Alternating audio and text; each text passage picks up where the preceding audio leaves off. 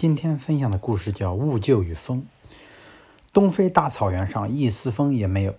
一位鸟学博士和他的一名学生发现一只兀鹫在一棵孤零零的树上落下了双脚。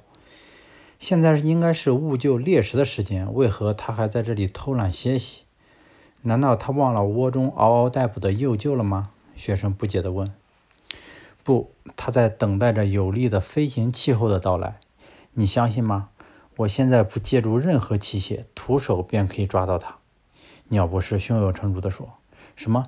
难道老师的双腿赛得过兀鹫的双翅不成？”学生半信半疑，但还是沉下气来看鸟博士的表演。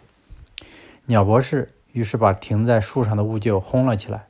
兀鹫借助着自身的两只翅膀的力量，最多往前飞了十几米，便落在了另一棵树上。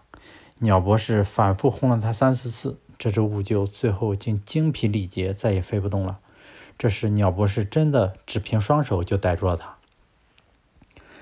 难道这就是雄居高空、俯视一切的兀鹫吗？学生觉得太不可思议了。刚才还显得像个猎人的鸟博士，马上又恢复了学者的姿态。正如鸵鸟一样，每一种鸟都有一个肌肉力量的界限，超越了界限，这种鸟就成了飞禽，就成了走禽，而不是飞禽了。但是兀鹫向来是会飞的呀，学生越听越懵懂。兀鹫的体重临近了这个界限，因此它要搏击长空，就必须借助上升气流的能量。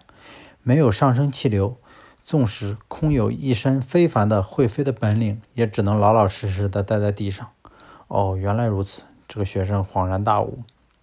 蛟龙离水，匹夫可治；兀鹫无风，王有双翼。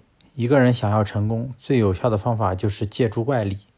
好风凭借力送我上青云。